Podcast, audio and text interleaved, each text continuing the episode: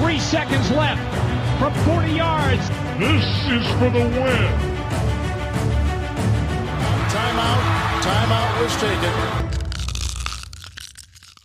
Wer will noch mal? Wer hat noch nicht? Gewinne, Gewinne, Gewinne. Okay, let's go. Der Jahrmarkt der NFL ist in vollem Gange. Wir laden euch ein, ins Quarterback-Karussell einzusteigen. Gut festhalten, gute Fahrt. Und damit hallo und herzlich willkommen zur neuen Folge von Icing the Kicker, dem NFL-Podcast in Kooperation zwischen dem Kicker und der Footballerei. Der Zirkus NFL hat nie Pause. Jetzt im März geht es auf dem Transfermarkt so richtig heiß her. Wir sagen euch, welcher Quarterback wohin wechseln könnte und welche Teams ganz besonders verzweifelt auf der Suche nach einem neuen Spielmacher sind. Wir, das sind Detti aus der Footballerei. Moin, Detti. Hallo Kutsche. Ich bin zurück aus dem Skiurlaub. Skifahren ist ja auch eine deiner Passionen, vermutlich, oder? Skifahren steht auf meiner persönlichen Agenda auf Platz eins dicht gefolgt von Karneval feiern. Das ist völlig, das ist völlig richtig. Wir hören da eine leicht angeschlagene Stimme, die gehört zu Megamax. Max von Garnier aus der Footballerei ist auch mal wieder am Start. Moin, Max. Sei grüß, Kutsche, Detti. Schön, dass ich da sein darf. Ja, auch wenn ich ein bisschen, bisschen angeschlagen bin, aber ich schaffe das schon. Ich, ich ziehe das durch. War das Maschine. lang das Wine-Tasting? Das Wine-Tasting war richtig krass. Catalina Winefest. Äh, nein, ich habe ähm, tatsächlich letzten zwei Tage in Düsseldorf äh, auch ähm, so einen Workshop gemacht wieder für NFL Flag und da habe ich auch ein bisschen rumgeschrien. also da habe ich mich ein bisschen verausgabt und jetzt bin ich gestern Abend erst um elf nach Hause gekommen. Deswegen ähm, ja, ist die Stimme noch etwas äh, weg, aber Alkohol war tatsächlich nicht im Spiel. Du hast die Lehrer angeschrien, Max. Ja, klar, Payback. Ja. Ne? das ist gut, dann hast du wenigstens nicht die, die Stimmkraft dazu, uns jetzt auch anzuschreien. Würde ich niemals tun. Die, also mit Abstand schönste Stimme in diesem Podcast, die gehört André vom Kicker. Moin, André. Da wäre ich ja ganz rot, Kutsche. Moin. Ich bin auch zurück aus der Finsternis und äh, freue mich. Auch Urlaub, ja? Na, ich war auch in meinem Darkness Retreat, weißt du mhm. ja, vier Tage. Ah, mit Aaron. Jetzt, äh, ja, genau. Und jetzt bin ich wieder da. Ah, sehr gut. Dann hast du ja brandheiße Infos für uns, wirst dich ja in Perfektion mit ihm ausgetauscht haben und dann sind wir gespannt. Da sind wir auch schon beim Thema. Neun NFL-Teams brauchen einen neuen Starting Quarterback. Das ist fast ein Drittel aller Mannschaften. Detti wird euch gleich aufzählen, welche Teams das im Detail sind. Auf der anderen Seite haben wir mindestens sechs gestandene Quarterbacks, die auf dem Markt sind, zumindest gefühlt. Derek Carr, Aaron Rodgers, auch da wird euch Detti gleich einen Überblick geben.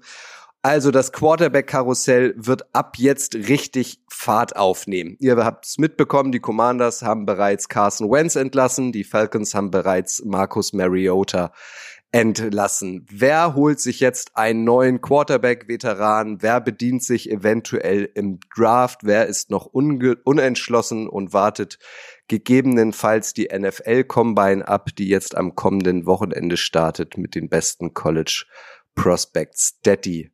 Ich habe so ein bisschen das Gefühl, es fehlt noch so der eine Dominostein als Quarterback, der dieses gesamte Karussell so richtig in Schwung bringt. Hast du auch das Gefühl und falls ja, wer könnte das deiner Meinung nach sein? Welcher große Name in Anführungszeichen wird der erste sein, der ein neues Team findet? Ja, also dieser, dieser ominöse Dominostein, der wird irgendwann fallen. Ich denke, über die Namen, die da eventuell der Auslöser sein könnten, um das ins Rollen zu bringen, werden wir im Lauf der Folge noch sprechen. Vielleicht zu Beginn mal so eine Übersicht, welche Teams schon im Draft ähm, äh, mit den Hufen scharen werden, weil sie halt äh, sich in den Top Ten befinden. Und äh, ich sag mal, von den ersten Top neun Teams im diesjährigen Draft brauchen mindestens fünf Teams einen Quarterback. Das wäre an Nummer zwei die Houston Texans, an Nummer vier die Colts, an Nummer sieben die Raiders, an Nummer acht Atlanta und an Nummer neun Carolina. Ich glaube, da muss man jetzt kein Prophet sein, um zu sagen, dass die A ein Vakuum haben und B natürlich ähm, sich dafür interessieren könnten, einen der Top vier oder fünf Quarterbacks, die es halt gibt in diesem Draft, sich relativ früh schon zu schnappen. Es würde mich auch nicht überraschen, wenn wirklich vier Quarterbacks in den Top Ten schon weggehen. Da haben wir natürlich CJ Stroud von Ohio State, ähm, Anthony Richardson von Florida, Bryce Young, Alabama, ist wahrscheinlich der heißeste Kandidat dazu, Will Levis aus Kentucky und Hendon Hooker aus Tennessee. Der hat zwei Probleme. Erstens ist er relativ alt mit 25 Jahren und zweitens hat er sich im November das Kreuzband gerissen. Wenn man so die Teams durchgeht, da haben wir natürlich Houston an Nummer zwei.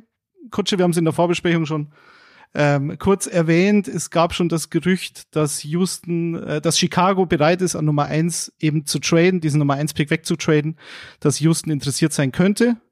Das bedeutet, dass dieser Woche 18 Sieg gegen die Colts doch ein bisschen teurer werden äh, könnte als vielleicht gedacht. und Houston dann an Nummer eins steht und die freie Auswahl hat. Indianapolis, ganz klar, ist ein Team, das einen Quarterback braucht, die in den Top 10 picken. Ähm, wir haben äh, Atlanta, die einen Quarterback vielleicht brauchen. Man weiß nicht. Desmond Ritter, André schüttelt ein bisschen mit dem Kopf. Glaubst du an Desmond Ritter bei den Falcons? Nee, glaube ich nicht unbedingt, aber ich glaube, sie können sich schon noch erlauben, noch ein Jahr mit ihm zu probieren. Ähm, 2024 sind ja auch wieder mindestens zwei sehr gute Quarterbacks im Draft oder sollen sein. Ja. ist ja ein bisschen, bisschen äh, Glaskugel natürlich, aber da ist der Druck noch nicht ganz so groß wie bei den anderen von dir genannten, glaube ich. Ja, ich glaube, dass in dieser NFC Süd äh, mit Atlanta, mit Carolina, ähm, natürlich mit den mit den Buccaneers und mit den Saints äh, eigentlich alle vier Teams den Quarterback brauchen.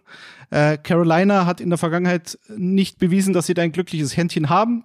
Draften aber auch in den Top Ten, ich glaube an Nummer neun, ähm, und haben momentan Matt Corral und Jacob Eason unter Vertrag. Ich glaube, das ist auch ausbaufähig.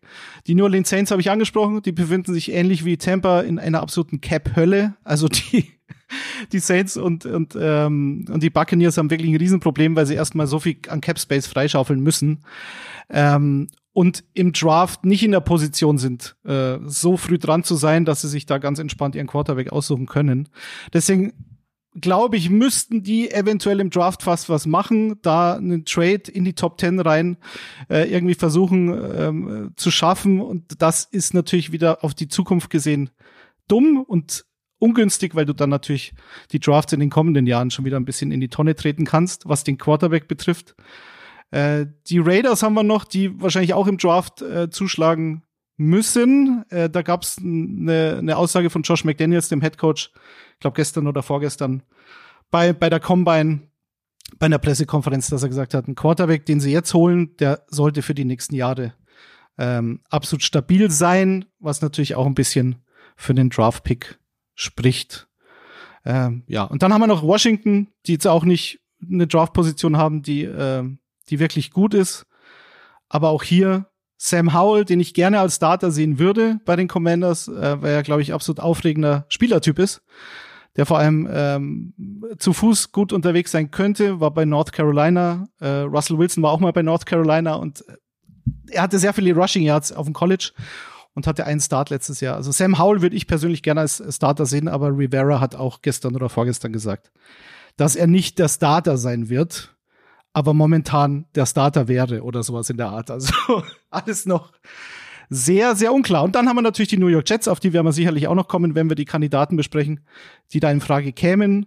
Die Jets keine gute Draftposition, was ja gut ist, eigentlich, spricht für die Entwicklung des Teams. Aber ich glaube, die Jets sind der heißeste Kandidat, sich einen Veteranen zu holen. Womit wir bei den Veteranen wären, Kutsche. Ich glaube, Veteran wäre nochmal ein ganz gutes Stichwort, auch wenn er noch nicht dazu zählt. Mich würde mal deine Meinung interessieren, Max. Ähm, Daddy hat es eben so am Rand ein bisschen angedeutet. Jetzt so in den letzten Tagen, letzten Stunden ähm, sind die Bears so ein bisschen aus der Deckung gekommen, denen bekanntlich der First Overall Pick in diesem Draft gehört. Auch das hat Daddy angedeutet, da sind sie so ein bisschen wie die Jungfrau zum Kinde zugekommen. Damit hat eigentlich keiner gerechnet, dass sie den bekommen, die Bears offenbar auch nicht. Ähm, dass sie offen wären für Trade-Angebote. Es gab aber auch Gerüchte, ähm, dass es eventuell einen Trade geben könnte zwischen den Bears und den Falcons, der Justin Fields, den aktuellen Starting Quarterback der Bears, beinhaltet.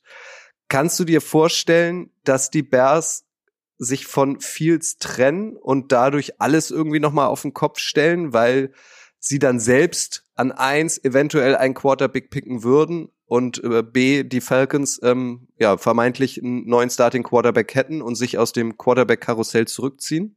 Also eine Option ist das auf jeden Fall. Das muss man einfach ganz klar sagen.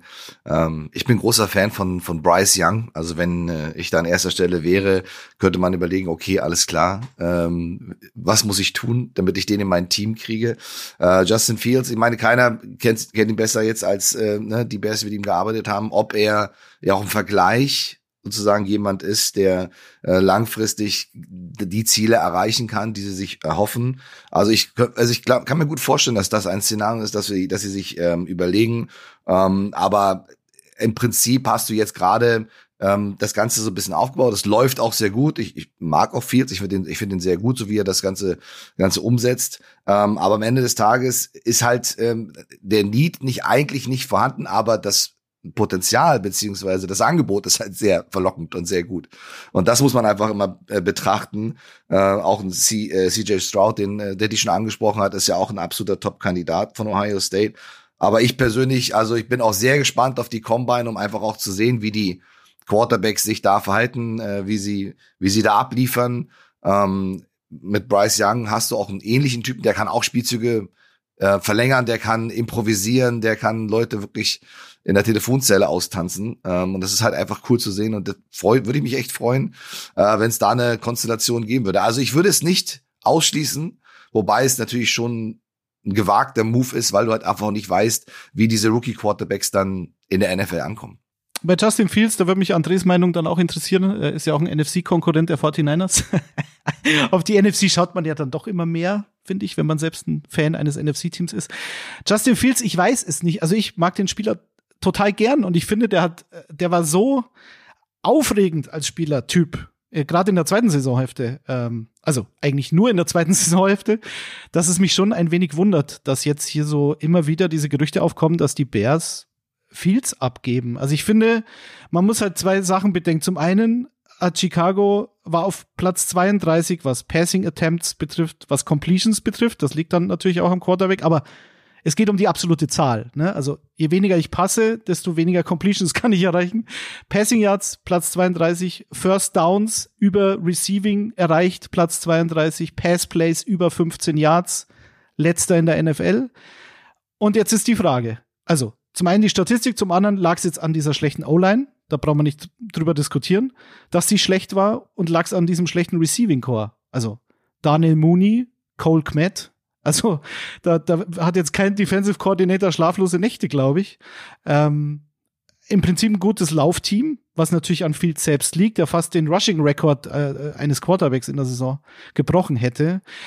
Also für mich ist es eigentlich alternativlos, mit Fields weiterzugehen. Und ähm, André, wie siehst du den, den Spieler? Also ich mag ihn und freue mich, wenn die Bears auf O-Line und auf Receiver ein bisschen upgraden und dann schauen wir, was passiert.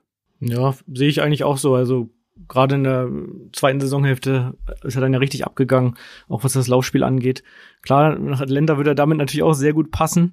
Das ja. äh, würde natürlich schon passen. Ähm, aber ich, ich persönlich denke auch, dass sie ihn behalten werden und dass sie den Number One Pick traden werden.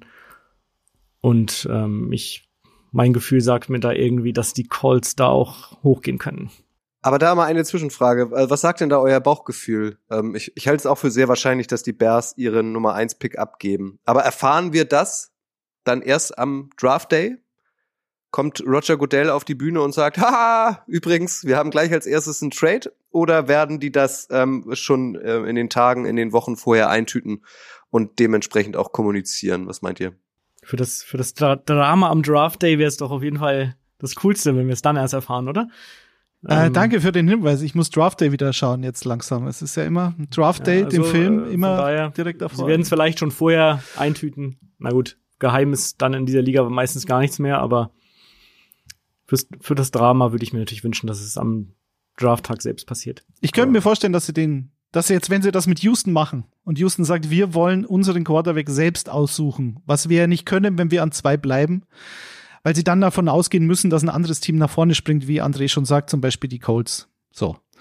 Ähm, und dass sie dann an eins gehen. Und dass das jetzt aber demnächst passiert, weil dann könnten die Bears an zwei sein und immer noch sagen, so wie sieht's aus, Carolina, Indianapolis, Atlanta. Nummer zwei wäre up for grabs. Und wenn Chicago keinen Quarterback-Wechsel machen will, wovon ich ausgehe, und sagen, okay, wir haben natürlich Granaten in den Top 5. Ähm, und wenn wir dann noch weiter nach hinten traden, dann, dann verlieren wir einen sehr guten Defensivspieler zum Beispiel. Aber kriegen halt massiv ähm, Draft-Kapital zurück. Und ich glaube, das ist in dem Zustand, in dem sich dieses Team momentan befindet, fast wichtiger, als da einen, einen exzellenten Spieler zu bekommen, weil die Bears brauchen ein paar mehr. Na, sie können sich halt auch doppelt bezahlen lassen, ne? Das ist ja das genau. Entscheidende, genau. ne? Also genau. das, da kann wirklich eine Menge bei rumkommen. Also die werden sich ganz genau überlegen, mit wem sie in, an erster Stelle sprechen, um den ersten Spot abzugeben. Auch den kann man schon sehr, sehr gut abgeben. Ähm, und den zweiten oder wo auch immer, auch selbst wenn sie auf einer vier sind, könnten sie das genauso machen. Ne? Also da, da kann eine Menge, ähm, Menge bei rumkommen für die Bears und das brauchen sie auch. Ja, also ich könnte mir auf jeden Fall sehr gut vorstellen, dass es da wilde Trades gibt, ähm, weil da mehrere, wie Detti schon gesagt hat, mehrere Teams den Quarterback draften wollen und mehrere Teams sich da in Position bringen wollen. Äh, das könnte unterhaltsam werden auf jeden Fall. Ähm, von daher, da die 49ers draften erst in der dritten Runde, von daher brauche ich auch ein bisschen Unterhaltung am, genau. am Draft-Tag. Du kannst entspannt sein oder ausschlafen, eins von beiden. Äh, Fakt ist auf jeden Fall, es wird wild. Darüber, wo wir sprechen, äh, das, worüber wir sprechen, ist natürlich spekulativ, weil viele Teams da irgendwie mitmischen. Ähm, ich würde an dieser Stelle jetzt mal den Combine, der am kommenden Wochenende steigt, ähm, und den Draft außen vor lassen und die kommenden äh, College Prospects weil bis dahin kann noch eine Menge passieren. Aber lass uns mal über die Quarterbacks sprechen. Detti hat's erwähnt, Stichwort Veteranen, die tatsächlich auf dem Markt sind. Das sind ja interessante Namen. Lamar Jackson, Derek Carr, Aaron Rodgers. Und mit dem können wir ja mal anfangen. André, du hast ja gesagt, du warst jetzt gerade mit ihm vier Tage in der absoluten Dunkelheit. Er wollte zu sich selbst finden, er wollte Zeit haben, mal so richtig nachzudenken was er denn jetzt künftig macht. Ähm, wir wissen das alle. Äh, ich glaube, da spreche ich vielen von euch auch aus der Seele. Es nervt mittlerweile, dass er so rumkokettiert seit zwei, gefühlt drei Jahren, ähm, ob er die Packers nicht verlassen sollte und so weiter. Was hat dir Aaron Rodgers denn anvertraut, André? Was darfst du weiter erzählen? Wird er bei den Packers bleiben, obwohl auch die mittlerweile arg genervt von ihm zu sein scheinen? Oder sucht er sich eine neue Herausforderung? Ähm, und hat bereits ein Team in petto, das bereit ist, das massige Geld, das er in der kommenden Saison bekommt, zu übernehmen. Ja, er hat leider vier Tage lang geschwiegen, deswegen bin ich da jetzt auch nicht so sehr informiert. ähm, es bleibt uns nur weiter zu rätseln. Ähm, bleibt er in Green Bay, was ja gut sein könnte? Gehen die Packers mit Jordan Love in die Zukunft? Ähm, und wenn nicht, äh, ja, werden wahrscheinlich die Jets der heißeste Anwärter, oder wie siehst du das, Daddy? Ob sie es machen sollten, ist halt die andere Frage natürlich. Ähm, den, die vielversprechenden Talente haben sie ja schon. Haben wir ja bei den Rookie of the Year Auszeichnungen gesehen. Zwei haben sie eingeheimst. Einer, der es wahrscheinlich eingeheimst hätte, äh, hat sich verletzt. Also da ist auf jeden Fall die Basis da für einen guten Kader. Ähm, ist halt die Frage, ob man sich die Hypothek Aaron Rodgers da jetzt aufbürden will, auch vom Geld her. Und wie lange spielt er dann überhaupt noch? Ähm, es wird natürlich jetzt auch nicht ganz günstig werden, äh, ein möglicher Trade mit den Packers. Aber wenn er die Packers verlässt, würde ich auch denken, dass die Jets da das Rennen machen könnten. Also ich glaube nicht, dass die Packers ihn in die NFC abgeben werden. Das ist ein guter Punkt. Das war ja damals der Punkt bei Brett Favre. Wir erinnern uns, Jets-Legende Brad Favre, der dann ein Jahr in New York gespielt hat, bevor er dann nach Minnesota abgewandert ist und natürlich ein Trade von Green Bay zu den Vikings niemals hätte stattfinden können. Deswegen ist er einen kleinen Umweg gegangen. Hat jetzt nicht so ganz so gut funktioniert für die Jets damals. Aber, also, dass Rogers, also das Wort nervt würde ich gar nicht, äh, würde ich gar nicht so verwenden, sondern das Problem ist ein bisschen, und ich glaube, das sehen Packers-Fans auch, da müssen wir natürlich unsere Kicker-Kollegen Michael und Grille fragen, wie die das sehen, aber ich glaube nicht so viel anders. Das Ding ist halt immer, wie Kutsche sagt, dieses Kokettieren und das gefühlt jetzt schon seit einigen Jahren. Ähm, was dieses Jahr anders ist, es wird natürlich auch viel reininterpretiert. Bei Rogers ist ja nicht so, dass er sich jede Woche hinstellt und sagt, ich weiß nicht, ob ich weitermache. Er sagt das dann einmal ähm, hat dann immer so kryptische Andeutungen maximal und die Presse macht natürlich dann den Rest draus. Aber was mir dieses Jahr ein bisschen fehlt, ist so das totale Commitment aus Green Bay. Also Brian Gutekunst, der GM, hat auch jetzt in der Combine ist eine ganz gute Zeit für uns, für die Aufnahme des Podcasts, weil auf der Combine natürlich viele Verantwortliche da Interviews gegeben haben. Und äh, er klang jetzt so, was Jordan Love betrifft, sehr zuversichtlich, gesagt, ja, wir hätten kein Problem nach dem Motto, mit ihm in die Saison zu gehen. Er glaubt an ihn als Starter und so weiter und so weiter. Das ist natürlich Talk. Er will den Spieler nicht vor den Kopf stoßen. Der Spieler selbst hat wohl auch verlauten lassen, dass er sich überlegt, getradet zu werden oder werden zu wollen, sollte Rogers doch bleiben. Er, er hat ja einen Vertrag, so ist es ja nicht. Und er hat einen Vertrag unterschrieben, Aaron Rodgers. Das ist Fakt. Und Fakt ist auch, dass ähm, es für die Teams, die ihn dann aufnehmen würden, sehr teuer wird, beziehungsweise auch für die Packers sehr teuer wird, weil sie natürlich auf jeder Menge Dead Money sitzen bleiben würden, wenn sie Rogers jetzt abgeben. So. Ich könnte mir aber vorstellen, dass die Packers, das Front Office sagt, wir müssen jetzt in die Zukunft gehen, wir müssen jetzt mit Jordan Love gehen. Er hat jetzt lang genug gewartet.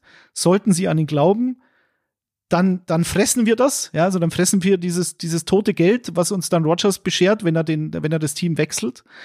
Aber es hilft halt nichts. Und wir gehen jetzt in die Zukunft. Das kann ich mir vorstellen. Sollte das so sein, sind es für mich die Jets und André, pass auf, die 49ers. Weil ich glaube, ich glaube, ich weiß nicht, wie die 49ers das machen wollen, gerade was, was, was Draft Picks als Trade Gegenwert betrifft. Keine Ahnung. Ich glaube, ich muss wieder in die Finsternis. Ja, ja aber Moment. Ich meine, Rogers war auf dem College in Kalifornien, ist ein Kalifornien, Kalifornien Guy, käme zurück nach Hause. So. Ähm, was fehlt den 49ers? Die haben einen sensationellen Kader. Die wollen jetzt den Super Bowl gewinnen und nicht ständig im NFC Championship Game stehen. Sie haben das Championship Game mit Brock Purdy erreicht. Sie haben das Championship Game mit, mit Jimmy G erreicht, sogar den Super Bowl. So, was fehlt ihnen denn? Und da geht's dann nur um ein, zwei Jahre. Länger brauche ich Rogers nicht. Entweder die 49ers gewinnen jetzt endlich einen Super Bowl oder sie gewinnen halt nicht. Und ich weiß nicht, ob sie mit Trey Lance, der, ich habe gelesen, Trey Lance hatte in seiner Karriere so viele Passing Attempts wie Tom Brady in seinem letzten Jahr. Insgesamt. Also, Trey Lance ist einfach ein riesiges Fragezeichen. Vor allen Dingen mit dieser Verletzung. Äh, Brock Purdy wird lange ausfallen.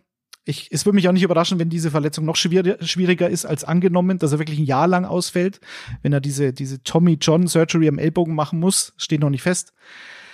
Also die 49ers würden mich nicht überraschen und die Jets würden mich auch nicht überraschen, aber bei den Jets sind andere Kandidaten noch im Spiel, Kutsche. Und was ist mit den Raiders, Max? Ja, auf geht's, ne? Let's go. auf zu den, auf zu den Raiders. Nein, also ich bin ähm, mit vielen Sachen, also bei den 49ers ähm, bin ich noch nicht so ganz gedanklich äh, angekommen. Also ich kann es mir einfach nicht vorstellen. nee, ich auch nicht, aber es wäre für mich am Sinn. Absolut. Es sinnvoll, nein, nein, absolut. Ich finde es total witzig. Ne? Also ja. das, äh, das ist echt cool. Ähm, ich glaube aber, dass Rogers natürlich auch in Green Bay ähm, ja eigentlich auch noch auch noch eine ne sehr sehr gute gute Voraussetzung hat. Der hat ein sehr sehr gutes starkes äh, Running Game, was wir auch äh, was er was er natürlich ihm, ihm natürlich auch zugute kommt ich frage mich halt immer, inwieweit die Gespräche hinter verschlossenen Türen so aussehen, dass man sagt, okay, alles klar, wenn ich bleibe, dann müssen wir aber besonders auf der Receiver-Position gucken, dass wir da noch wirklich ein, ein, bisschen aggressiver rangehen und nicht irgendwie erst sehr spät uns damit beschäftigen, sondern da ist eben immer so die Frage, ähm, kann ein Spieler, ein aktiver Spieler, auch wenn dann Aaron Rodgers ist, eben ähm, ja diese diesen, ich will gar nicht sagen Druck, aber dieses dieses Gespräch führen. Man sagt, pass auf, wenn wenn ich hier bleibe, ne, wir haben ja gute Voraussetzungen, dann ähm, inwieweit bringst du dann so einen Spieler in diese Diskussion mit ein? Wie wie laufen diese Gespräche? Ähm, und wird das überhaupt in Betracht gezogen oder sagt man so, ja, ist, ist schön, dass du es willst, aber ähm, wir haben schon einen Plan. So, und es gibt, oder wir haben vielleicht zwei Pläne. Ja? Einer ist mit dir und einer ist ohne dich. Und dann, ja, schauen wir mal, was, was sich, was sich halt einfach im, im Laufe der Zeit ergibt oder wie du dich am Ende des Tages entscheidest. Ich kann mir das überhaupt nicht vorstellen, Max. Ich kann mir es mir nicht vorstellen, dass Aaron Rodgers noch eine Zukunft in Green Bay hat. Ich glaube, das Tischtuch ist endgültig zerschnitten. Ähm, beide Seiten streben, glaube ich, irgendwie mal eine, eine Luftveränderung an. Und wenn du den Ball mit den Raiders nicht aufnimmst, dann mache ich das nochmal. Ich glaube, ist ja alles Glauben, ist ja alles rein spekulativ. Der hat die 49ers noch ins Rennen gebracht. Macht Sinn, finde ich, so wie er es ausgeführt hat. Aber ich finde, die Raiders könnten auch Sinn machen. Erstens äh, braucht diese Zockermetropole ein neues Gesicht. Und ich glaube, Aaron Rodgers würde in Las Vegas ähm, ein paar Trikots auf jeden Fall verkaufen in diesem neuen Stadion. Las Vegas ist Austragungsort des nächsten Super Bowls. Also da muss so ein bisschen Glanz in die Stadt. Derek Carr ähm, haben sie vom Hof gejagt. Anders formuliert, er ist beleidigt weggegangen. Devonta Adams steht immer noch im Kader der Raiders. Mit dem hat sich Rodgers bekanntlich sehr gut verstanden in Green Bay. Ich kann mir vorstellen, wenn er wechselt, dann am ehesten zu den Raiders und nicht zu den Jets und nicht zu den 49ers, wobei ich dieses Gedankenkonstrukt, was der die mit uns geteilt hat, sehr gut nachvollziehen kann. Wie immer gilt ähm, für euch als Zuhörer, gebt uns Feedback, auch eure Meinung interessiert uns. Ähm, schreibt uns gern entweder eine Mail an info@kicker.de oder redaktion@footballerei.de oder schreibt uns über Social Media an und sagt uns, was ihr denn so glaubt, was ihr denn so fühlt, was mit Ole Rogers in Zukunft passiert. Nächster Name, André. Lama Jackson. Bislang kennen wir ihn nur im Trikot der Baltimore Ravens. Ähm, nun ist seine Vertragssituation aber na, nennen wir es mal, noch nicht ganz festgezurrt. Da gibt's Stimmen, wir müssen den Vertrag unbedingt verlängern. Dann gibt's aber auch Stimmen, wir müssen ihn verlängern, aber nicht für, für äh, das größte Geld aller Zeiten. Es gibt Stimmen, die Ravens könnten auf der Position gern mal einen anderen Spieler vertragen. Was passiert denn mit dem? Auch er könnte ja dieser ominöse Dominostein sein, von dem wir vorhin gesprochen haben. Ja, das ist schwer zu sagen in dem Fall, glaube ich. Also die die Ravens können ihn, ihn ja immer noch mit dem Franchise-Tag belegen, was natürlich recht teuer werden würde. Ähm, und ihn so auf jeden Fall noch eine Saison halten. Ich kann es mir noch nicht so richtig vorstellen, dass sie ihn abgeben werden. Weiß nicht, wie ihr das seht.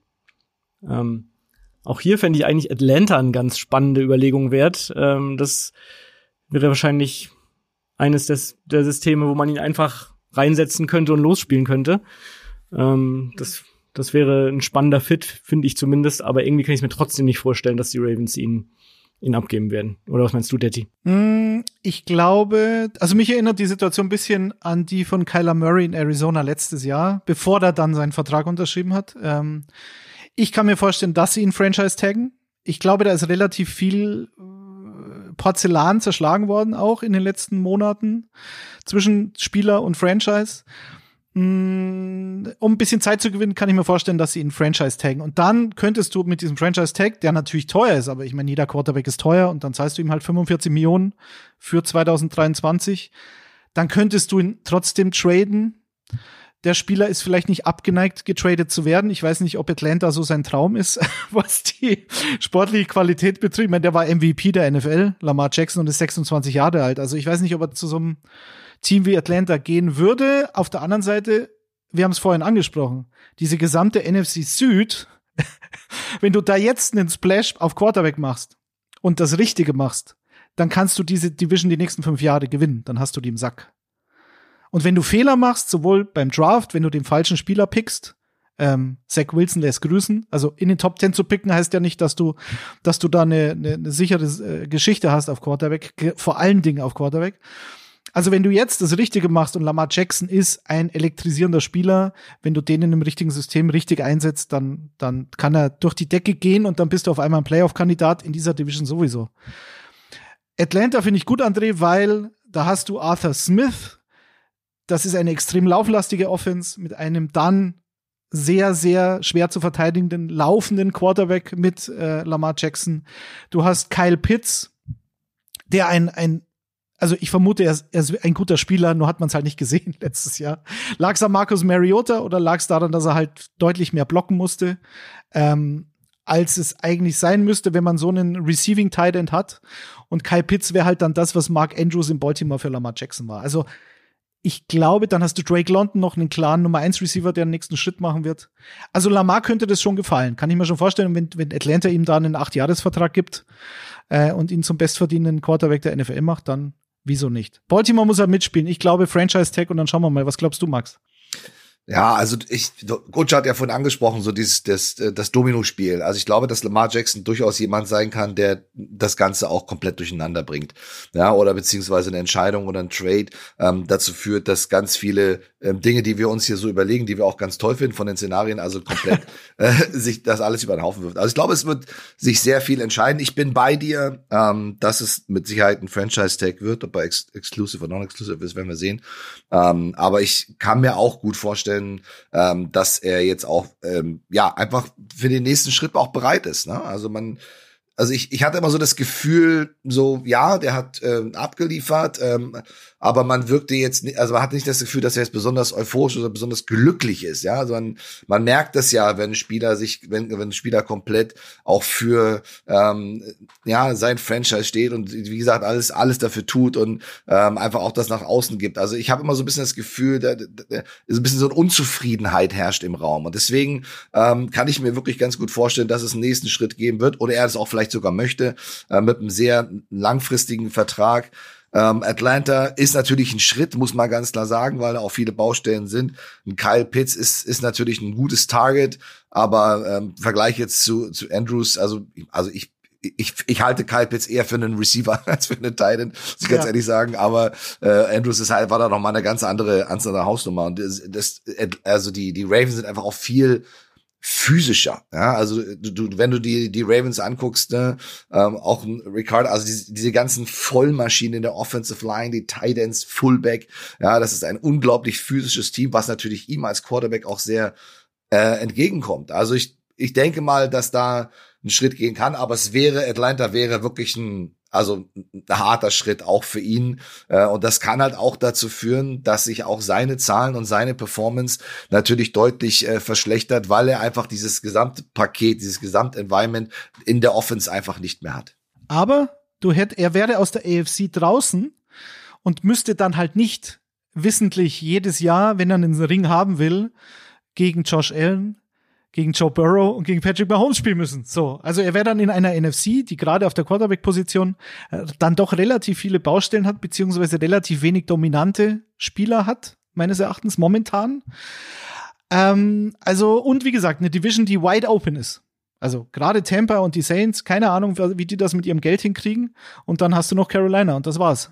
Das sind deine Divisionsrivalen und äh, wird schon was gehen. Vielleicht gefällt ihm das. Ich hätte da mal eine Grundsatzfrage, Max.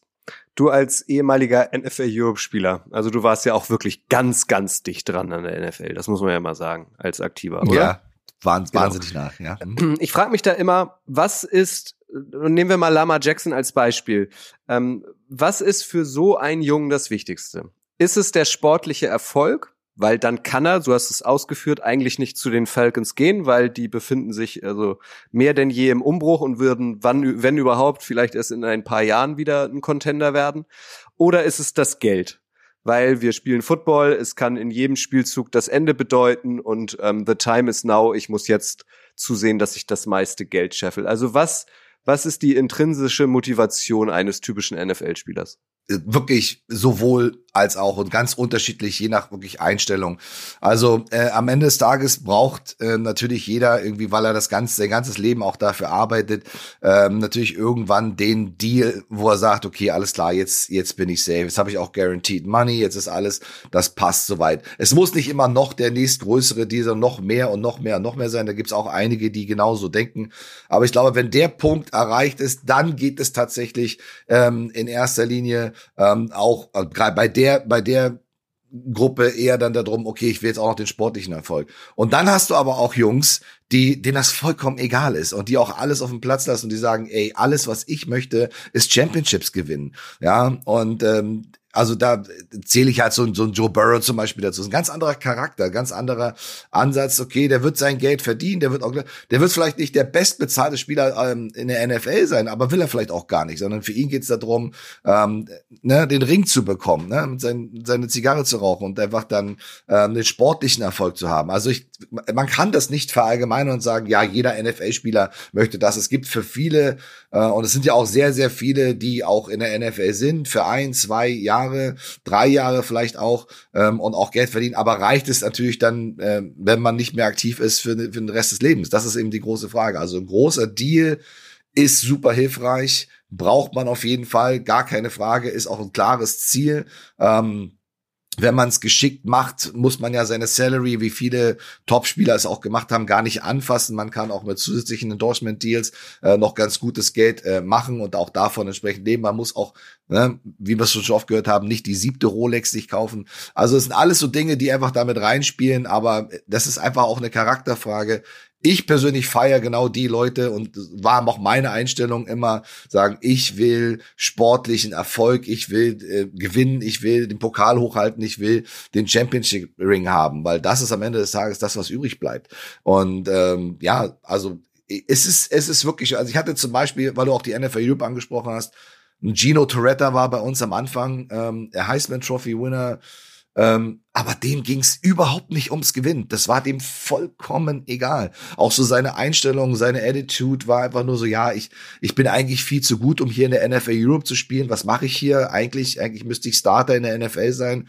Und eigentlich bräuchte ich den Big Contract. Also den hat's wirklich nur interessiert, äh, rauszugehen, ein paar Bälle zu werfen ähm, und ja, am besten schnell wieder zurück nach Amerika ein, äh, als NFL in ein NFL-Team zurückzukommen und einen Contract abzugreifen. Also sportlicher Erfolg äh, war dem vollkommen egal. Ja, und das, das, ich habe so viele unterschiedliche Charaktere kennengelernt, aber die wirklichen Baller, die wirklich äh, gewinnen wollen, das sind mir einfach schon immer die Liebsten sind, weil ich mich einfach mit denen am besten identifizieren kann. Jetzt, um das mal auf Le Mans zurückzukommen, also er, er hat ja bekanntlicherweise keinen Berater, vertritt sich da selbst, also und letzte Saison ist er auch schon ein recht großes Risiko eingegangen, ohne neuen Vertrag zu spielen. Wenn da was passiert wäre, schwere Verletzungen, wäre ihm auch das ganze Geld durch die Lappen gegangen. Also ich denke mal nicht, dass man ihn da in diese Kategorie nur aufs Geld schauen ähm, packen kann. Ähm, von daher ist das völlig offen, glaube ich man muss ja auch mal sagen, also wir reden über die Position des Quarterbacks. Alle Quarterbacks in der NFL sind ja Millionäre eigentlich. Also es sei denn, es ist jetzt irgendwie ein Backup, Backup Quarterback oder so. Also wenn du einmal einen Vertrag als Starter oder als Backup ähm, nach ein paar Jahren als Starter unterschreibst, bist du ja auf jeden Fall Millionär. Aber es geht natürlich um große Summen und da sind wir beim nächsten Namen, äh, André, ähm, und zwar bei Daniel Jones. Vergleichbare Situation ähm, mit Lama Jackson, auch dessen Vertrag läuft aus. Ähm, trotzdem ist die Situation, finde ich, eine andere. Äh, Daniel Jones hat es eigentlich von Anfang an sehr schwer in der NFL, was natürlich auch damit zusammenhängt, dass er damals im Draft für viele überraschend früh gepickt wurde. Dann hatte er ein Fumble-Problem, also wurde eigentlich immer mehr ein bisschen belächelt. Das hat sich jetzt, finde ich, in der letzten Saison geändert. Jetzt hat er gezeigt, dass er ein echter Leader seines Teams sein kann. Die Giants haben auch Interesse, mit ihm ver äh, zu verlängern, aber man munkelt, er verlangt 45 Millionen Dollar pro Jahr. Das ist ja eine ganze Menge Geld. Würdest du als GM der Giants Daniel Jones so einen hochdekorierten Vertrag geben? Tja, das ist die Frage. Erstmal, als du mich jetzt gerade angesprochen hast, dachte ich, du kommst jetzt schon mit Jimmy G, aber gut, jetzt machen wir erstmal Daniel Jones.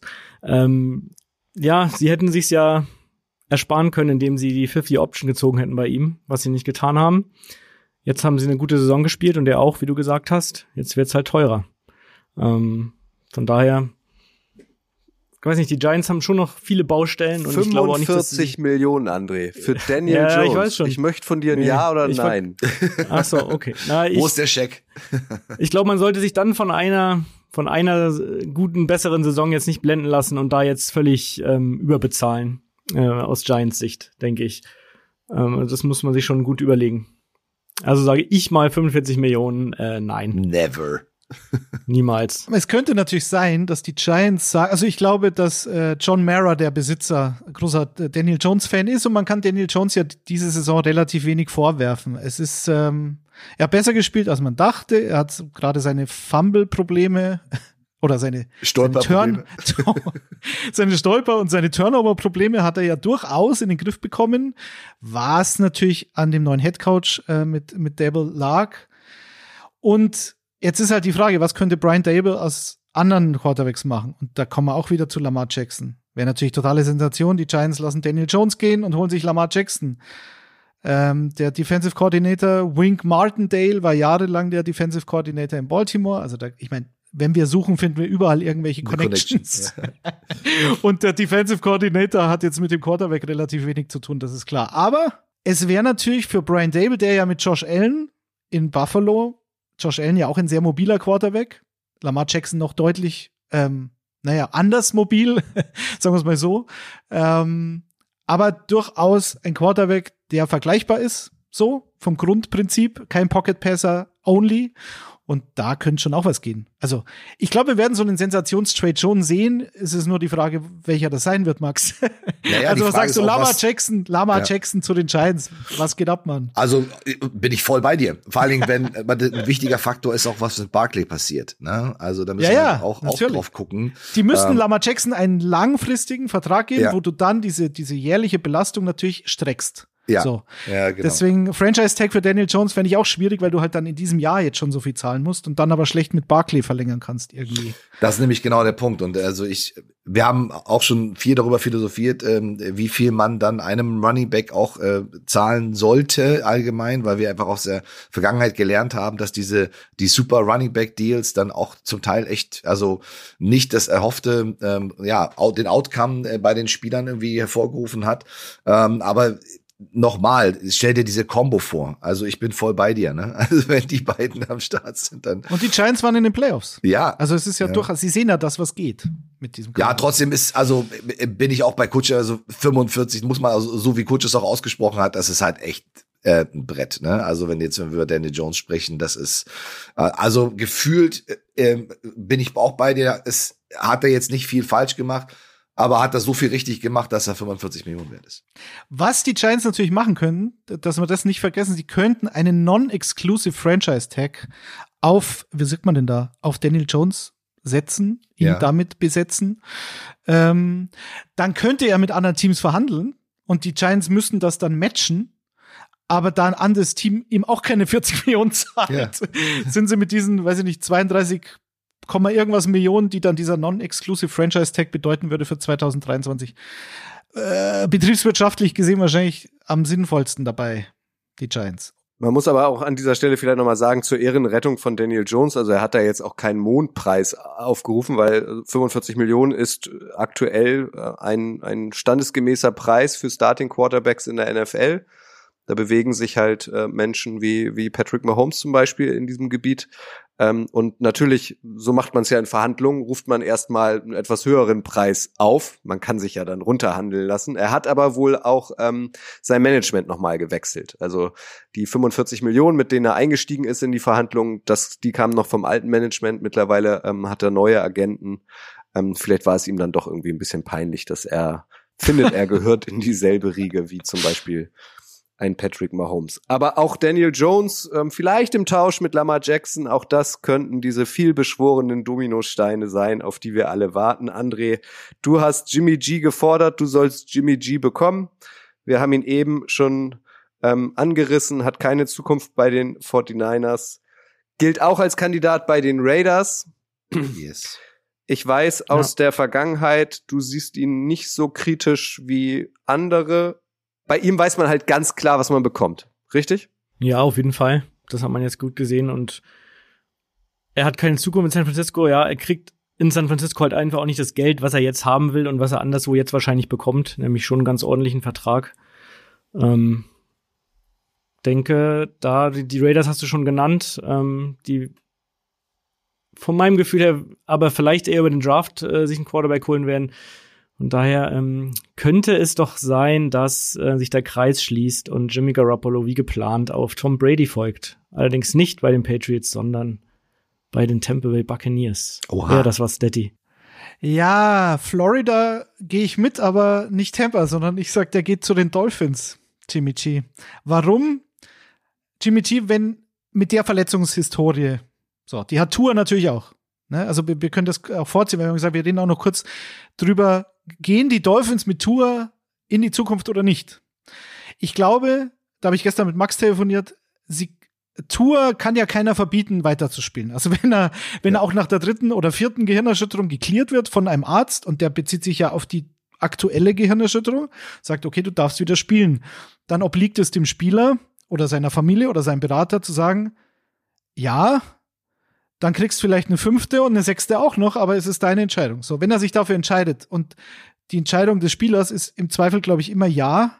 Es gab auch Gegenbeispiele. Es gab mal diesen, diesen, wie ist dieser Linebacker von den 49ers, der nach einer Saison aufgehört hat, weil er halt äh, dieser, dieser undersized Linebacker, ich komme noch drauf, ähm, der vor ein paar Jahren aufgehört hat, weil er halt schon drei Gehirnerschütterungen hatte und gesagt hat, nee, meine, meine Gesundheit ist mir wichtiger und hat dann nach 100 so und so viel Tackles, also war fast Leading Tackler in seiner Rookie-Saison, hat dann aufgehört.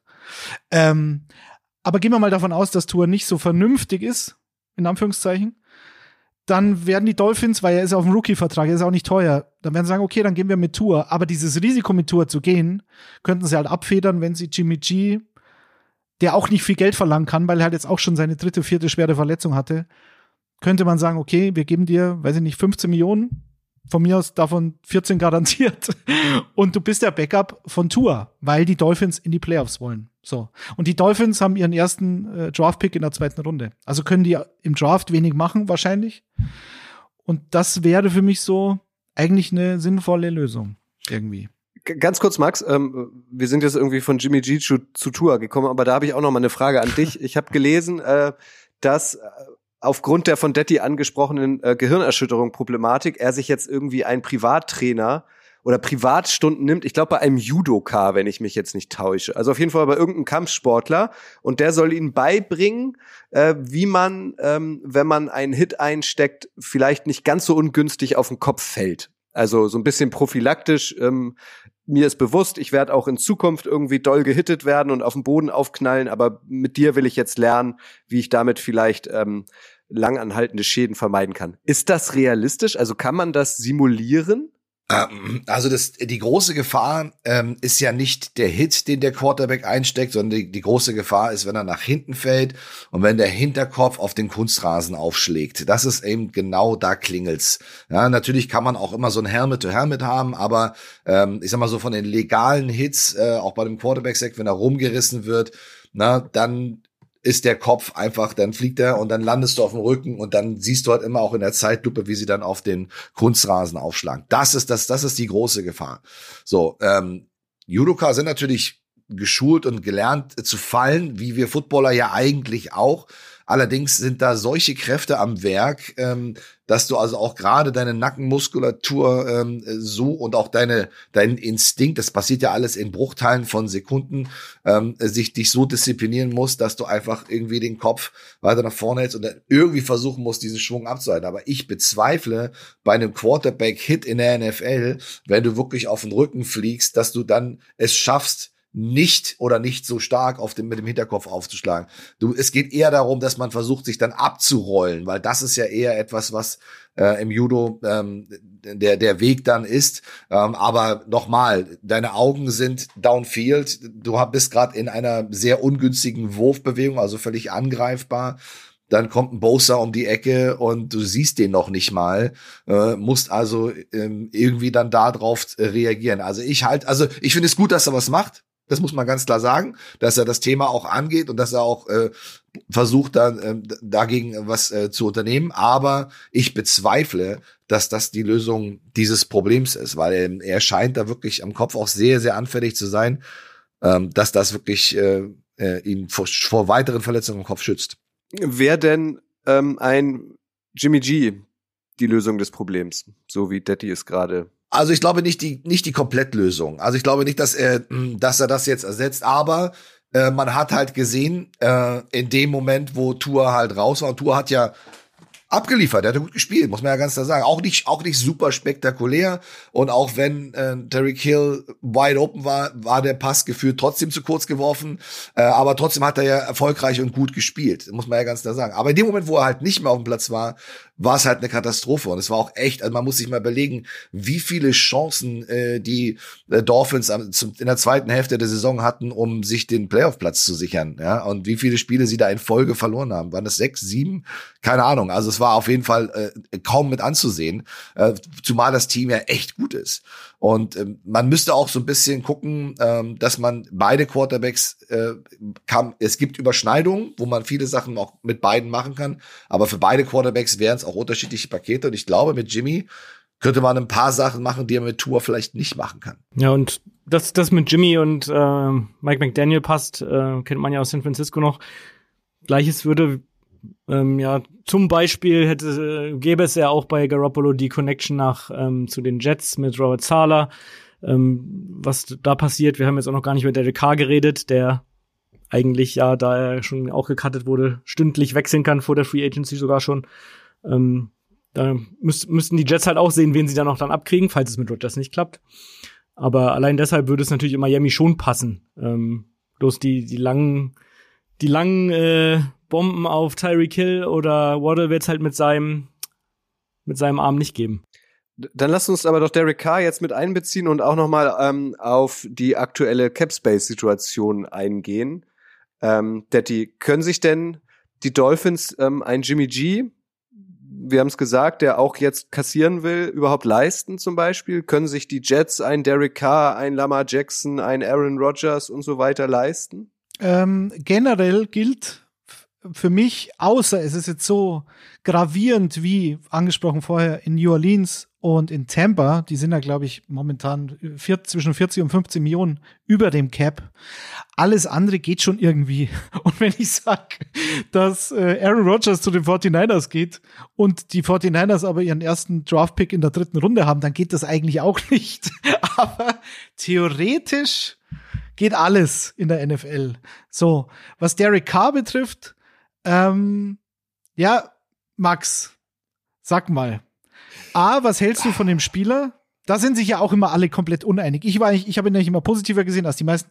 Ich finde ihn als Typ wirkt er mir sehr authentisch und sehr team-friendly im Lockerroom. Also, wenn man jetzt so das Spektrum nimmt, dann, dann klingt es immer so, dass Carson Wentz das Gegenteil wäre von dem, was Derek Carr eventuell ist. Vielleicht hat uns alle getäuscht über die letzten Jahre, aber er scheint mir so ein absoluter Leader im Lockerroom zu sein. Und ich halte ihn für sportlich in einem guten System mit einer guten Defense. Und das ist der Riesenunterschied zu den Raiders, weil er hatte immer eine absolut beschissene Defense über all seine Jahre äh, bei den Raiders als Starter. Und jetzt bei den Jets hätte er natürlich eine Top, potenziell Top 3, auf jeden Fall Top 5 Defense, die ihm das Leben durchaus erleichtern könnte. Und er hat genügend Waffen, ähm, als Receiver, mhm. vielleicht kein Davante Adams, aber Garrett Wilson sah schon sehr gut aus als Rookie. Max, wo soll er denn hingehen? Wo würdest du denn hingehen, wenn du Derek Carr wärst? Also Jets ist auf jeden unabhängig Fall. Unabhängig vom Geld, unabhängig nee, vom nee, Geld. Ja, ja, genau. Nee, also ich würde jetzt auch wirklich auch mal auf das Sportliche gehen. Also ich sehe, ich sehe ihn tatsächlich schon gefühlt auch so ein bisschen äh, bei den Jets. Defensiv hast du es angesprochen, finde ich es gut. Derek Carr an sich, ähm, klar, wenn man sich die Zahlen anguckt, hat er abgeliefert, muss man ganz klar sagen. Also er hat wirklich ähm, ne, hervorragend ähm, auch die letzten Jahre wirklich gespielt. Das Einzige, also was die Statistiken halt nicht hergeben, ähm, ist, wie verhält sich der, der Quarterback äh, in der Crunch-Time? Wie verhält er sich in, äh, wenn das Spiel on the line ist? Oft sind die Raiders auch vorne gewesen ähm, und sie haben es einfach nicht geschafft, das ein Final auch zu Ende zu bringen und äh, das Spiel dann irgendwie nach Hause zu bringen äh, oder zu gewinnen am Ende des Tages. Also ähm, ich sehe ihn als einen guten, guten Manager, einen guten Quarterback, weiß, was er tut, ist ein smarter Footballspieler, absolut. Aber ist er so ein, also hat er auch dieses dieses Gen, äh, dieses Baller-Gen wirklich dann auch äh, und bei den Jets wird er das brauchen. Ähm, äh, dann auch Spiele, ähm, ja, die halt auch ins vierte Quarter gehen und man auch vielleicht entweder zehn Punkte vorne ist oder auch vielleicht sogar zehn Punkte hinten ist mit 3,50 auf der Uhr, ähm, das Spiel noch zu drehen und das, das dann zu gewinnen. Das ist so ein bisschen so mein Problem mit ihm. Also ich halte ihn auch, ich mag ihn auch, ich finde ihn auch cool. Er hat auch wirklich gesagt, schon, da denkst du auch mal wieder so, boah, was hat er denn jetzt rausgehauen? Aber kann er in der entscheidenden Crunch-Time, kann er in der entscheidenden Phase im vierten Viertel oder in der Overtime Spiele für dein Team entscheiden? Und das ist äh, wichtig. Das wäre wichtig für die Jets auch. Aber Max, also ich habe einige Jets-Fans im Freundeskreis. Ähm, was alles, was besser ist als das, was die Jets seit Jahren ertragen müssen. Und Sam Darnold jetzt in der Nachbetrachtung, wie er in Carolina gespielt hat, vielleicht ist das auch so ein Jets-Fluch einfach, dass man, sobald man so ein grünes Trikot anzieht, ist es irgendwie, ist es vorbei. Ich weiß es nicht. Aber was Zach Wilson diesem Team letztes Jahr, was, was, was da schiefgelaufen ist und wie leicht sie in die Playoffs hätten einziehen können. Ja. Mit einem einigermaßen kompetenten Quarterback-Play. Mhm. Und deswegen ist für mich Derek Carr die absolut logischste Lösung für die Jets. Weil Rogers wäre natürlich der Super Splash und dann ist es wirklich Super Bowl ready, let's go. Aber Derek Carr für diese, den hast du auch noch ein paar Jahre länger vermutlich ja. und ich glaube, der ist dann halt so ein Jimmy G-Typ. André, aber mehr brauchen die Jets ja nicht. Wenn du so eine, es ist ja wie in San Francisco. Wenn du so eine dominante Defense hast, dann brauchst du nicht mehr zwingend, finde ich. Ja, denke ich auch. Ich glaube, mit Derek Carr wäre in der AFC East auch, mit den Dolphins haben wir gerade zu äh, geredet, da ist auch einiges im Umbruch. Gut, die Bills hast halt immer, mhm. aber ähm, auch die Patriots sind jetzt ja nicht so, dass sie jetzt äh, die Bäume ausreißen würden, tendenziell. Von daher könnte ich mir das schon gut vorstellen. Bei den Saints war er ja schon mal zum, äh, da gab es ja schon Gespräche das wäre halt auch noch eine gute Destination für ihn wahrscheinlich. Weiß nicht, die Saints, trotz des von dir schon angesprochenen äh, Salary Cap Fiaskos, sehen sie sich ja immer noch als Contender gefühlt selbst. Woher auch immer sie das. Ja, in der Division. Nehmen, das, da bin ich mir immer nicht so sicher, warum sie sich, äh, warum sie sich noch so sehen. Weiß nicht. Ähm, von daher, irgendwas müssen sie auch machen auf Quarterback. Äh, mit James wird es da nicht mehr weitergehen und noch eine Saison mit Andy Dalton, ich weiß nicht. Ähm, ja, da ist aber wieder die Frage, ist jetzt Andy Dalton so viel schlechter als Derek Carr? Nee, oder ist auch James Winston so viel schlechter als Derek ja, genau. Carr? Das ist auch für mich eine Frage. Also ich finde, äh, Derek Carr wäre für die Jets ein massives Upgrade zum letzten Jahr, aber ist jetzt Derek Carr im Vergleich zu James Winston, der ja auch bis zur Verletzung war ja okay und Andy Dalton war auch besser als gedacht. Ja, bei den Saints, ich, bei den, bei den Saints, Saints weiß ich es nicht. Vielleicht gibt's da wieder irgendeinen wilden Trade. Kann auch sein. Ja, klar. Bei den Saints hast du halt Dennis Allen, der Head Coach. Das war halt der erste Head Coach, den Derek Carr damals bei den Raiders hatte. Haben wir es schon wieder, Max? Wie du schon sagtest, Connections alle, alle everywhere. Sind, ja. alle sind verwandt. Die NFL. Inzest. Vielleicht ist es aber ja auch so, dass die Jets ähm, nach vorne preschen wollen im Draft und Zach Wilson im Tausch abgeben und Zach Wilson ist dann plötzlich Starting Quarterback der Texans. Es ist alles möglich. Einen Namen müssen wir noch anreißen, Detti. Den schmeiß ich dir logischerweise zu. Das ist Geno Smith. Auch dessen Zukunft bei den Seattle Seahawks ist ungewiss. Der war völlig weg vom Fenster, hat, glaube ich, alle überrascht im letzten Jahr, ist ja auch Comeback Player of the Year geworden. Ähm, nimm uns da mal mit nach Seattle. Ähm, wie groß ist die Bereitschaft, mit ihm weiterzumachen? Weil gestern, also am, nee, am Dienstag oder Mittwoch, ich weiß es nicht mehr genau, ähm, gab es eine, ähm, ähm, ein Interview mit äh, Pete Carroll und der hat so sinngemäß gesagt, natürlich gucken auch wir im Draft nach einem neuen Quarterback. Also wie ist die Gemengelage auf der Quarterback-Position bei den Seahawks aktuell deiner Meinung nach? Naja, also ich glaube, die Ausgangssituation ist eine recht komfortable. Und wenn äh, Pete Carroll sagt, dass sie natürlich sich die Quarterbacks anschauen, die da an Position 5, danke, nach Denver nochmal, äh, in Frage kommen, dann ist es ja zwingend so. Du kannst ja nicht, du kannst ja nicht vorab A, die Karten auf den Tisch legen und sagen, nee, wir werden kein Quarterback nehmen, wir in alter Seahawks-Tradition gehen nach hinten, traden nach hinten. Weil die Position 5, da kriegst du noch einen von den Guten, vermute ich stark. Und ähm, wenn aber Seattle wieder erwarten sagen sollte, nee, wir nehmen jetzt Anthony Richardson, der vielleicht noch ein bisschen raw ist, aber der so viele athletischen, also so große athletische Fähigkeiten hat und so viel Upside hat, äh, geben aber Gino Smith, wovon ich also fix ausgehe, dass er einen Vertrag unterschreiben wird. Und wenn das dann halt 35 Millionen im Jahr sind, dann ist es halt so. Aber die hat er sich dann auch verdient. Äh, ich glaube, die beste Completion Percentage der Liga auf Platz 4, was Touchdown-Pässe betrifft, Comeback Player of the Year und so weiter und so weiter. Also, das hat er sich schon verdient. Das sollte man auch nicht fixen, weil es nicht broken ist, Max. aber ja, sich in Deutschland verloren, ne, muss man auch ganz klar sagen. genau. Ja. Also man kann, man könnte sich schon einen Rookie holen und zwar einen ja. sehr hoch dekorierten Rookie auf Position 5. Mich würde es überraschen, aber ich hätte jetzt auch kein Problem damit, weil dann erhöhst du die Wahrscheinlichkeit, dass du über die nächsten zehn Jahre halt auf dieser Position kein Problem hast. Aber ist natürlich Luxus, klar. Logisch. Ich habe gleich noch ein Spiel mit euch vor, ein abschließendes Spiel, ähm, aber äh, um dieses Quarterback-Karussell, dieses komplexe Quarterback-Karussell in Gänze nochmal abzuschließen, ähm, finde ich, sollten wir auch nochmal ähm, über weitere Teams sprechen. Die Dolphins, Daddy hat schon gesagt, gehören sicherlich dazu, weil die stellen sich die Frage, ähm, macht Tour weiter, kann er weitermachen, will er weitermachen, wollen wir überhaupt, dass er weitermacht?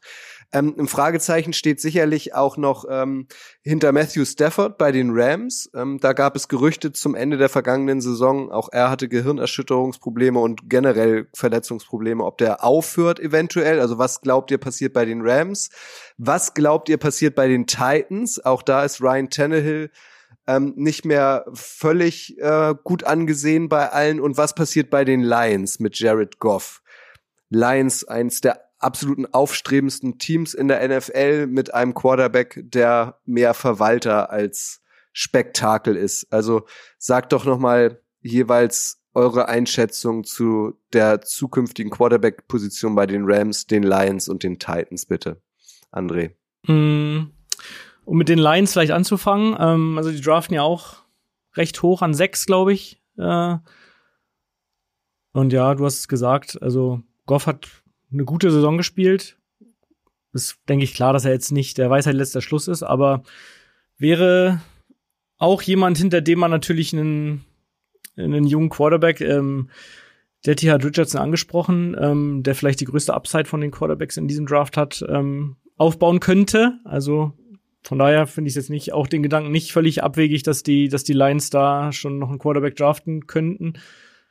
Ich meine, all diese Picks, auch den von den Seahawks natürlich, kann man natürlich immer noch zu weiterem äh, Draftkapital machen. Ne? Wenn da diese ganzen äh, Teams ankommen und hochtraden wollen, das kann man sich natürlich auch schön zunutze machen. Da würde ich mir natürlich auch jetzt als, als Seahawks oder Lions oder was auch immer nicht in die Karten schauen lassen und das äh, dann möglichst versilbern oder vergolden. Ähm, ja, was haben wir noch? Ähm, Stafford, ja, da bin ich natürlich kein Arzt. Keine Ahnung, wie äh, es gab jetzt ja schon die Gerüchte, dass ähm, Jane Ramsey auch auf dem Trademark erscheinen will, könnte demnächst und dass die Rams dann komplett auf Rebuild gehen. Das äh, fände ich natürlich nicht schlecht. ähm, und dann könnte man sehen, was mit Stafford passiert. Was, äh, jetzt habe ich den drittes, den drittes, dritte vergessen. Was Titans. noch gesagt? Ah ja, die Titans. Ja, ähm, es deutet, glaube ich, alles darauf hin, dass sie mit Tannehill auch in die nächste Saison gehen. Mm, Ich könnte mir auch bei einigen dieser Teams, über die wir gesprochen haben, auch ganz gut vorstellen. Da wäre schon auch jemand, für den man traden könnte aus Sicht dieser Teams, denke ich. Aber ist wahrscheinlich nach den Aussagen der letzten Wochen eher unwahrscheinlicher geworden, denke ich mal. Ähm, von daher bei den Titans, was da passiert, noch eine Saison mit Tannehill, wie es danach weitergeht. Ähm, keine Ahnung. Sagst du, Detti oder Max? Detti, nimm doch noch mal die Cardinals auch dazu. Die finde ich, kann man auch noch mal nennen. Neuer Head Coach, was wird aus Kyler? Ja, also da weiß ich es jetzt wirklich nicht. Also es ist halt vom Timing echt ungünstig für alle Parteien irgendwie. Also Kyler wird vermutlich dann zur Saison hin wieder fit. Wir haben noch nicht über die über die Videos äh, auf Twitter von Jonathan Gannon geredet, wie er da auf Rondale Moore zugeht. Und ja, da haben wir auch schon, Kutsch und ich auch schon drüber gesprochen. Ja, ja, mit dem viel Geklatsche und auch den, Ja. das erste Treffen mit Kyler war sah auch sehr speziell. Explosives. You got speed, man. Und Ja, alles Moore hat ein bisschen Alles Szenen geguckt. aus The Office, ne? Ja, genau.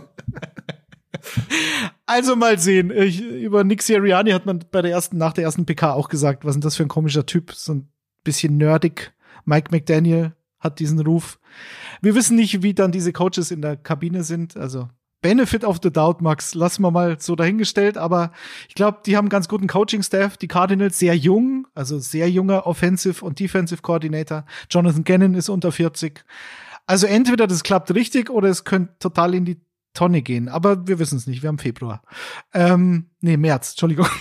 Inzwischen März. Inzwischen März. Kyler Murray, ich weiß es nicht. Ähm, auch hier, ähnlich wie bei Lamar Jackson, vor der Vertragsverlängerung gab es da echt so ein paar Hiccups zwischen Spieler und Franchise. Ich weiß es nicht. Es hängt wirklich davon ab, wie sich die Geschichte mit dem neuen Headcoach entwickelt und hoffen wir mal, dass er fit bleibt. Aber Kyler Murray wird schon sehr viel kritisiert, finde ich, dafür, dass er schon mehr als solide und schon in den, naja, Top 15 ist er schon, vielleicht sogar Top 10 mit seinen athletischen Fähigkeiten. Hoffen wir mal, dass er da nichts verliert. Call of Duty soll ja auch ganz gut sein. Ja. Zum Beispiel. Zum Beispiel. Ähm, ja, also Jerry Goff, da möchte ich vielleicht noch was dazu sagen. Bei Stafford weiß ich auch nicht, die, die können fast nichts machen, die Rams, was sollen sie machen? Da ist Rebuild angesagt, aber sie haben den Super Bowl Ring, deswegen haben sie Stafford damals geholt. Damit hat sich der Trade gelohnt. Fertig. So, aber wie es jetzt da weitergeht, habe ich keine Ahnung. Tannehill, glaube ich, bleibt bei den Titans. Aber Jared Goff, man könnte natürlich, wenn man Jared Goff, Goff entlässt, 20 Millionen sparen. Und könnte mit diesen 20 Millionen auf der Free Agency durchaus zuschlagen, was die Defense, Defense, betrifft. ja. So. Das ist aber auch der einzige Grund, der dafür spricht, dass die, dass die Lions an Nummer 6 auf einen Quarterback gehen. Ich glaube aber, Nummer 6 könnten schon drei oder vier weg sein. Ich halte das nicht für unwahrscheinlich. Und dann ist es Quatsch. Und ich glaube, dass Jared Goff Max so gut war letztes Jahr. Also, für mich, mich hat er bekommen bei dem letzten Spiel gegen Green Bay. Dieser Auswärtssieg bei den Packers im Schnee. Aber Weil da habe ich mir gedacht, nee, also Jared Goff, nicht, wenn er nicht in der Halle spielt, das war ja von den Statistiken dieses Jahr wirklich gravierend. Heimspiele, Auswärtsspiele, Jared Goff. Aber da hat er mich echt überzeugt, oder? Woche 18. Ja, also dass das kann, hat er immer wieder gesagt, wie, wie konstant ist es halt nur. Ne? Also ich, ich, ähm, wir haben ja gestern auch ein bisschen gesprochen, ein bisschen telefoniert und CJ Stroud ist natürlich auch ein, ein Kandidat, der interessant sein, sehr, sehr interessant sein könnte, ähm, aus Ohio, von Ohio State, aber ist der noch da? Na, das mhm. ist eben die große Frage, weil natürlich auch viele andere darauf schielen. Das könnte auch ein, wirklich ein guter, langfristiger, guter Franchise-Quarterback ähm, werden, aber der würde halt auch wirklich gut passen. Ähm, bei dem, bei dem Budget, klar, bin ich, bin ich bei dir bei den 20 Millionen, die du einsparen kannst und die Defense noch ein bisschen upgraden kannst, auf jeden Fall. Aber du darfst auch nicht vergessen, äh, ich meine, wie haben, wie haben, wie hat dieses Team bitte letztes Jahr gekämpft? Ja, wie geil war das? Also ich habe das total gefeiert. Ja, ich habe das immer so, auch wie sie immer wieder zurückgekommen sind, wie sie dann immer wieder unmögliche Dinge möglich gemacht haben, aber auch herzzerreißende Niederlagen einstecken mussten. Das war wirklich sehr, sehr hart. Ähm, setzt du da jetzt drauf, äh, baust du da jetzt drauf auf ähm, oder fängst du jetzt wirklich mit einem neuen Quarterback an? Also gefühlt, wenn ich in der Situation wäre, würde ich sagen, ja, wir gucken mal, welcher Quarterback inzwischen noch zur Verfügung steht, würde aber nicht alles auf diese Karte setzen, sondern würde sagen, okay, ähm, wir bauen da jemanden noch äh, gleichzeitig auf, aber mit Jared würde ich auf jeden Fall auch noch weitergehen. Also da bin ich bin ich bei dir.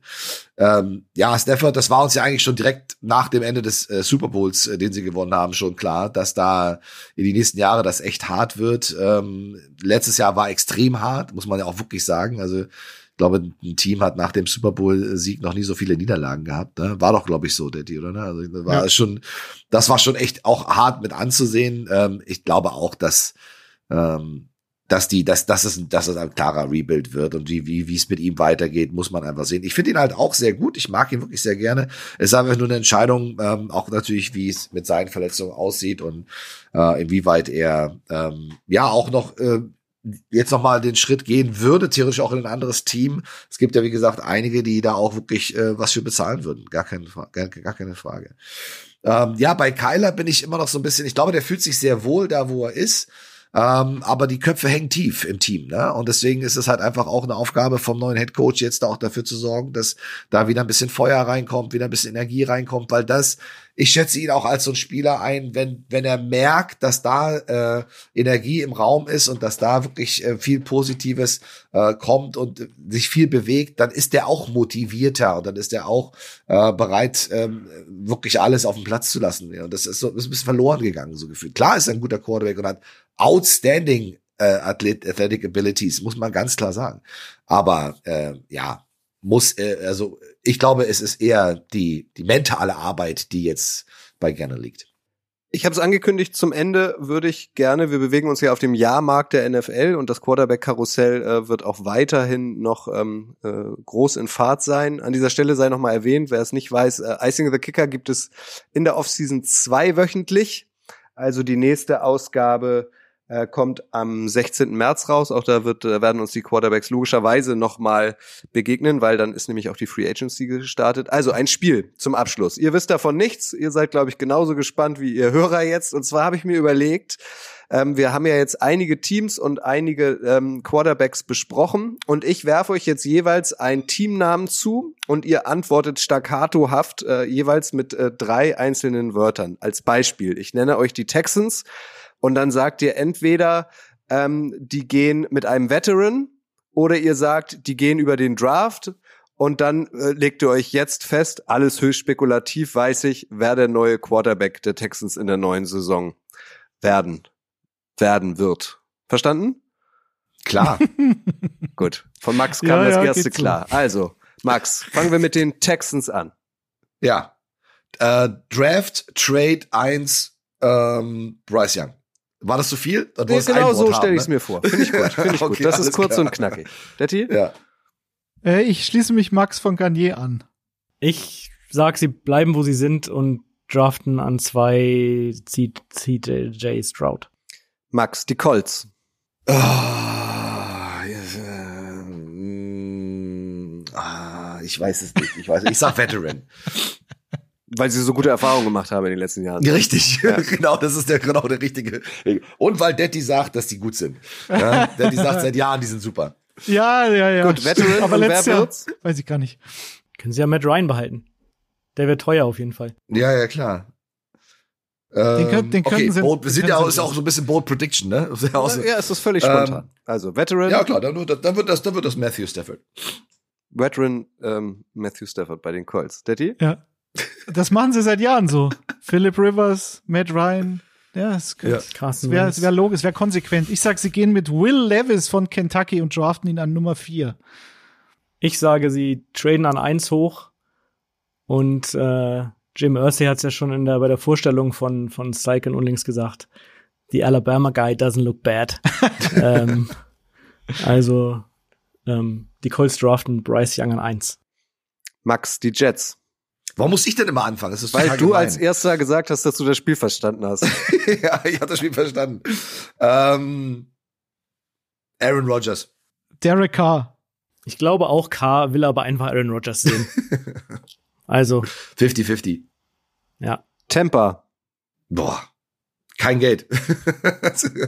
Äh, ähm, ja, also ich sage irgendwie gefühlt ähm, hochtraden, draften.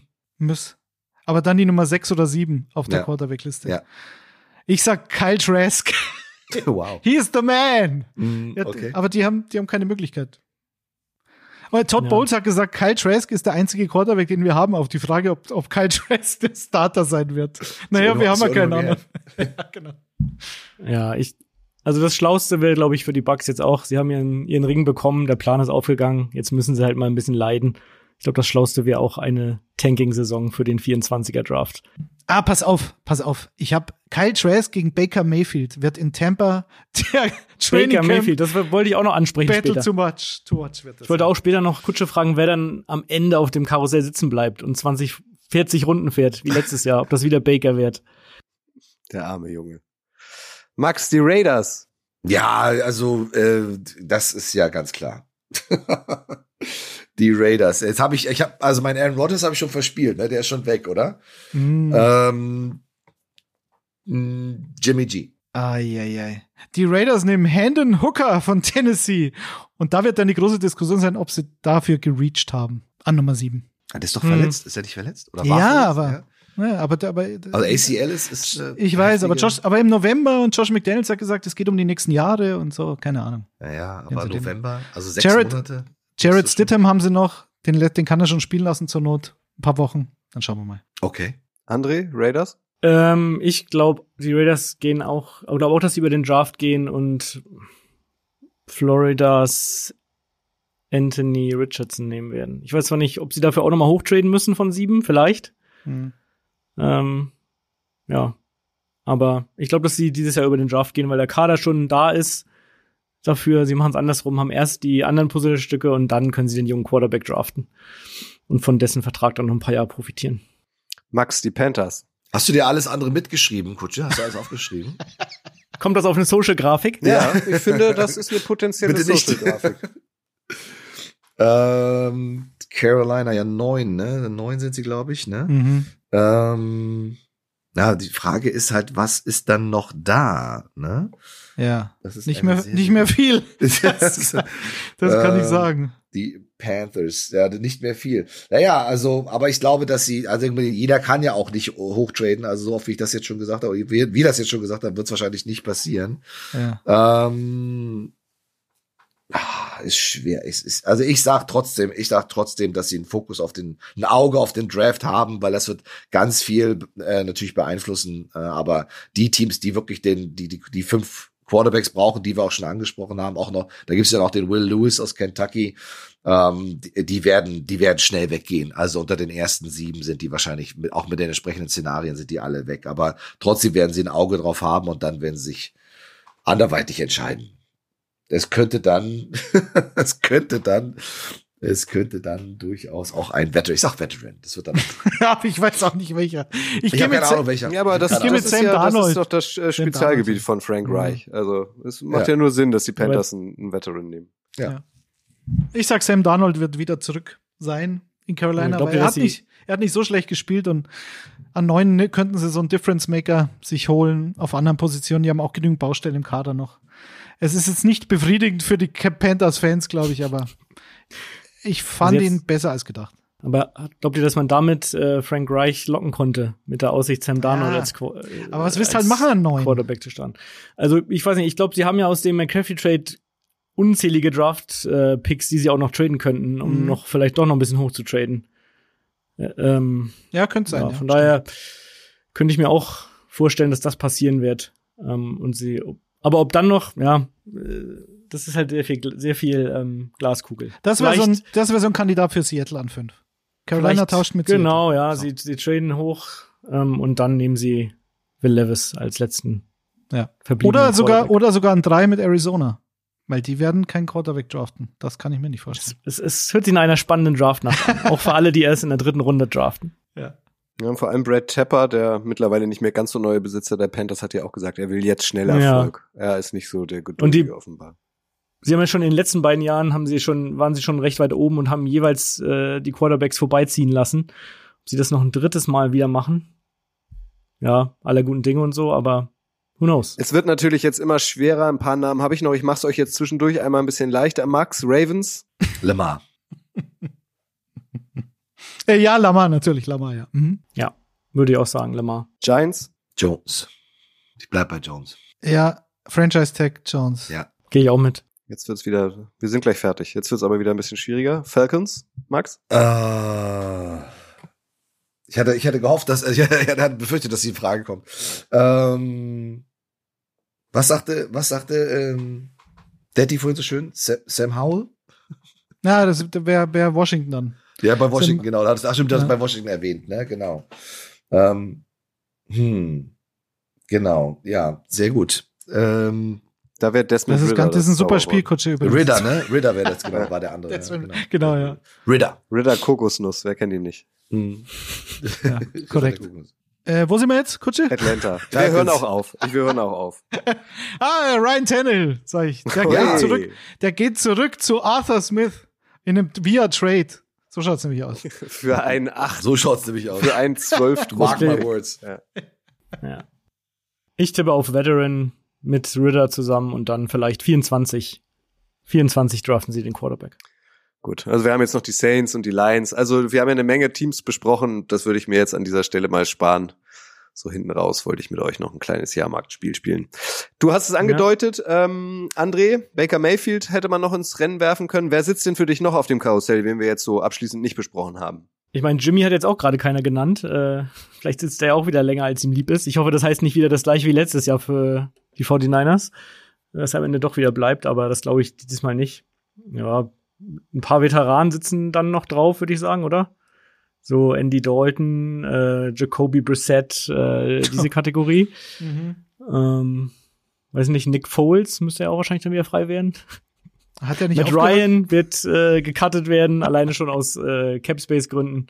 Ähm, ja, ich weiß noch, so wir hatten, wir hatten letztes Jahr eine Folge mit den besten Free Agent Quarterbacks und dann hat Grille, hat Grille die Excel-Tabelle aufgezählt, genau, die ganze Liste, 50 oh, Namen, so wie du die, Andy so, wie, so, wie, so wie du, das ja. war sogar länger als deine Aufzählung der, der Bengals O-Line. Stimmt. Das waren genau. ja nur fünf. Ja. Taucht Marcus Mariota noch eigentlich irgendwo auf? Äh, bestimmt. Hat Carson Wentz noch eine Zukunft? Ja. Fragen I doubt it. über Fragen. I doubt it. Gewinne, Gewinne, Gewinne. Ja, mhm. und dann schauen wir mal, wer der Breakout-Player auf der Quarterback-Position der 49ers nächstes Jahr wird. Jimmy geht zu den Dolphins. Da bin ich immer, während ich selber es erzählt habe, bin ich total von mir überzeugt geworden. Also es war sehr überzeugend, wie du es ja, gesagt hast, der dir auf jeden Fall. Ja. ja. Das Gute ist ja auch, dass alle General Manager der NFL ähm, glühende Anhänger des Icing the Kicker Podcasts sind. Vielleicht hast du denen ja. jetzt die Augen geöffnet, Daddy. Mhm. Weißt du, viel Sinn das Gute ist, dass wir in der, in der langen Offseason jetzt jede Woche oder alle zwei Wochen darüber wild spekulieren können, was dann doch nicht eintritt. Ah, nee, das ist vorbei, André. Jetzt, wie gesagt, die nächste Folge Icing the Kicker, 16.3., da ist die Free Agency schon im vollen Gange. Die startet nämlich äh, am 15.3. Ein Tag. 15.3. ist ähm, ähm, äh, erster Tag der neuen NFL-Saison. Ab dann dürfen Spieler auch wieder so ganz offiziell irgendwo unterschreiben. Also ähm, in der nächsten Icing the Kicker Folge können wir schon was Konkretes besprechen. Da müssen wir nicht in die Glaskugel gucken. Aber ich wiederhole mich da und ich würde da Max gerne nochmal fragen oder auch André. Ich weiß gar nicht, ob du dabei warst, Detti. Ich glaube ja. Aber ich finde, dieses Spekulieren macht auch wahnsinnig viel Spaß. Klar wird es am Ende anders kommen, aber dieses einfach mal rumdenken, wer könnte wen nehmen und wer passt wohin, welchen mhm. Spieler würde ich eigentlich wo gern sehen, das ist doch auch super. Das macht doch auch Spaß. Ja, vor allem wie, wie, äh, wie abstrakt es, wenn man sich bestimmte Spieler vorstellt, äh, wie sie dann in dem ja, neuen Trikot auflaufen oder in diesem neuen System oder neuen Team plötzlich auflaufen. Das ist halt auch das, gerade auf dieser Quarterback-Position, der ja am präsentesten ist, äh, ist halt einfach so, den dann auch plötzlich sich vorzustellen, dass er dann plötzlich Lamar Jackson, ähm, keine Ahnung, bei den New York Giants plötzlich spielt oder bei den Atlanta Falcons plötzlich ist. Ja, das ist, das kann ich, kann ich mir eigentlich, also, ne, du hast es ja gesagt, es ist einfach Ravens, steht da im, ne, ist eintätowiert. ja, ich hatte letztens auch mit, äh, mit Michael drüber geredet. Grüße, dass das jetzt eigentlich auch seine Lieblingsphase der Saison ist, äh, Free Agency Draft. Ähm, das macht eigentlich nochmal richtig Bock wieder. Deswegen, wie wir immer sagen, die, das NFL-Jahr hat eigentlich nie Pause. Ja. Ja, ja vor allem, weil auch so ein großer Need da ist, ne? Die die Teams ja. brauchen unbedingt und äh, ne, da, da, da wird halt wahnsinnig viel wieder passieren und das wird auch für einige Teams, also einige werden sich das echt gut bezahlen lassen. Ne? Also ich glaube, dass da Chicago also wirklich als ein ganz großer Gewinner rausgehen kann, wenn sie das echt geschickt machen.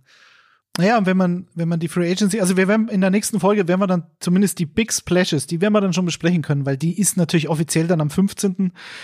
Dritten beginnt die Free Agency, aber in den Tagen davor wird ja alles schon geleakt und ist ja alles schon quasi offiziell, nur die Tinte ist halt noch nicht auf dem Papier. Aber die größten Moves werden wir dann schon besprechen können.